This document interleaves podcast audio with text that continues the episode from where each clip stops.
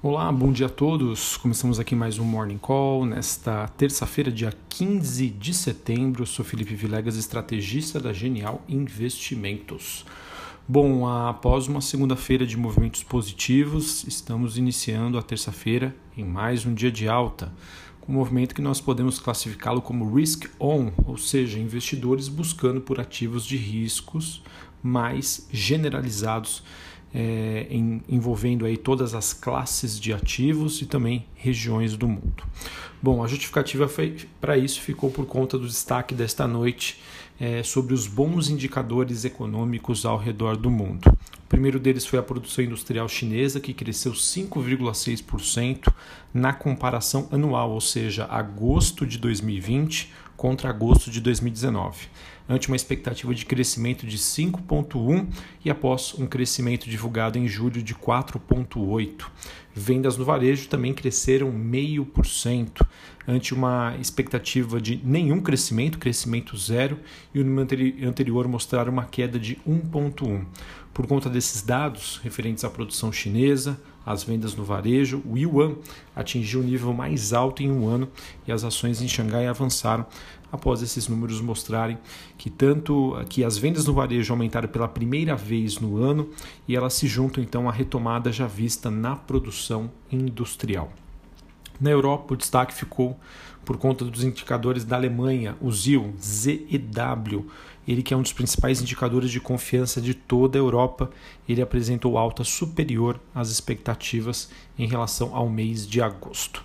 Como consequência disso, nós temos então bolsas europeias e S&P futuro subindo, índice dólar recuando pelo terceiro dia consecutivo, é, com a melhora dos dados da economia chinesa, que acabaram é, mostrando um resultado positivo, principalmente para as varejistas por lá. O petróleo se mantém em torno de 37 dólares o barril, antes de dados dos Estados Unidos, esperado hoje na agenda do dia. Ele que esses dados em que o mercado espera que devam mostrar estoques mais altos.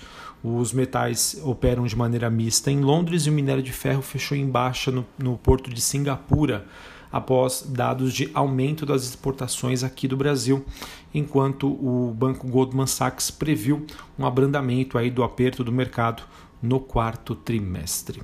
Bom, apesar dos dados positivos hoje, investidores mundo afora estão aguardando a reunião do FONC, Comitê de Política Monetária nos Estados Unidos, que acontece amanhã, com a expectativa de manutenção da postura dovish do BC americano. Quando eu digo dovish, eu estou querendo dizer uma política monetária expansionista, uma política monetária que visa aí juros mais baixos para estimular a economia.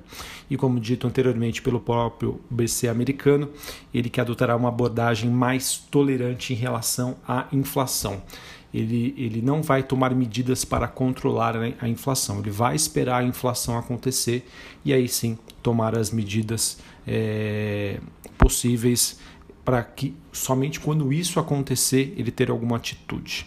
E podemos dizer que essa generosidade, ou seja, essa postura de manter os juros baixos e sinalizar que isso pode demorar a vir a, a, para uma elevação, vem sustentando um sentimento positivo aí do mercado, apesar de todos os riscos da pandemia, das eleições nos Estados Unidos e também da possibilidade de um Brexit sem acordo. Bom, a, a, colhendo a opinião de alguns analistas, conversando com algumas pessoas, a gente observa que o grande debate para os próximos anos girará em torno sobre as expectativas né, e sobre a inflação. Tá?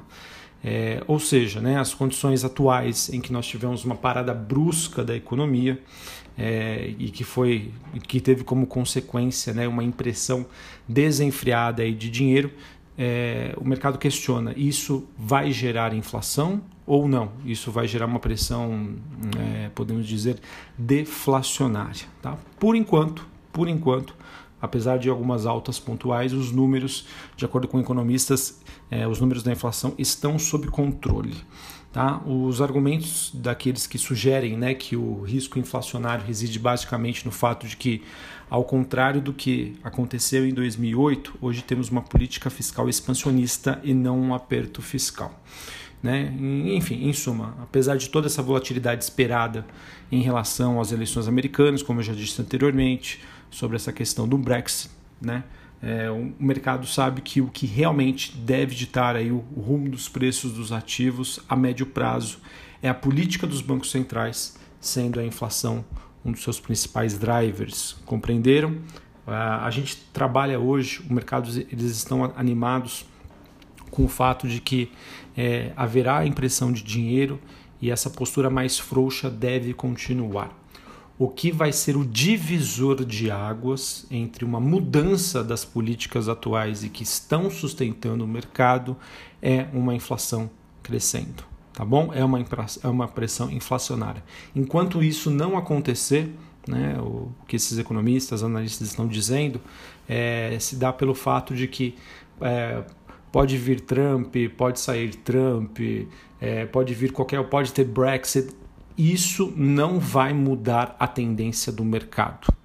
O que vai mudar a tendência do mercado é a inflação, inflação no mundo, tá bom? Bom, uh, aqui no Brasil, ah, antes de falar do Brasil, eu queria falar sobre a agenda do dia.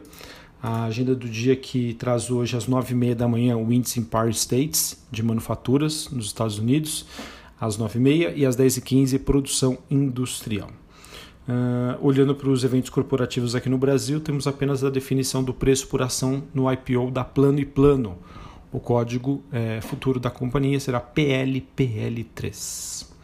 Bom, aqui no Brasil os destaques ficam por conta é, do governo estudando aí uma revisão dos benefícios a idosos e pessoas com deficiência. De acordo com a Folha, o governo Bolsonaro planeja endurecer as regras e revisar quase 2 milhões de benefícios destinados então a idosos e pessoas carentes com deficiência. A previsão então é de começar a revisão ah, em alguns meses após a reabertura das agências do INSS, elas que foram fechadas por conta da pandemia do coronavírus e iniciaram seu processo de abertura gradual desde ontem. Uh, além disso, né, nós temos também o governo, a área, perdão, a área econômica do governo tentando emplacar a aprovação eh, no Congresso da desvinculação do salário mínimo dos, dos benefícios previdenciários e o congelamento por dois anos de aposentadorias e pensões. O objetivo disso é abrir espaço no orçamento de 2021 em relação ao Renda Brasil. E para finalizar esse, o noticiário político, nós temos um impasse ainda sobre o veto do presidente Jair Bolsonaro sobre a, a prorrogação da desoneração da folha de pagamentos, que hoje beneficia setores da economia que mais empregam e deve ser adiado aí por mais uma semana, pelo menos.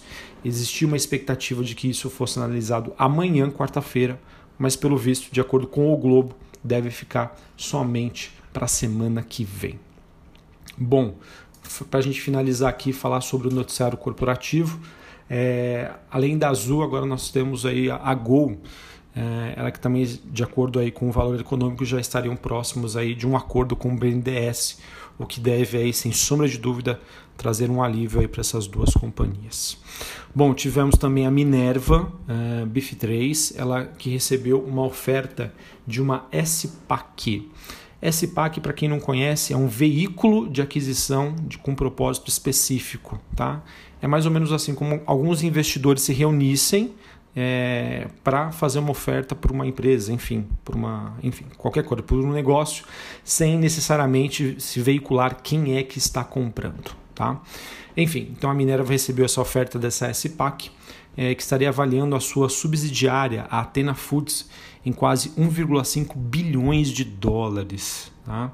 Para vocês terem uma ideia, a Minerva fechou ontem valendo cerca de 8 bilhões de reais. Tá? Ou seja, é, levando em consideração o preço que foi ofertado pela sua subsidiária, é muito mais do que ela vale hoje no mercado brasileiro. A Minerva disse que esse veículo tem cerca de 200 milhões de dólares em caixa e pretende obter outros 100 milhões de dólares numa oferta primária, sendo o primeiro processo de compra, né, a entrada, e depois ele faria outras captações.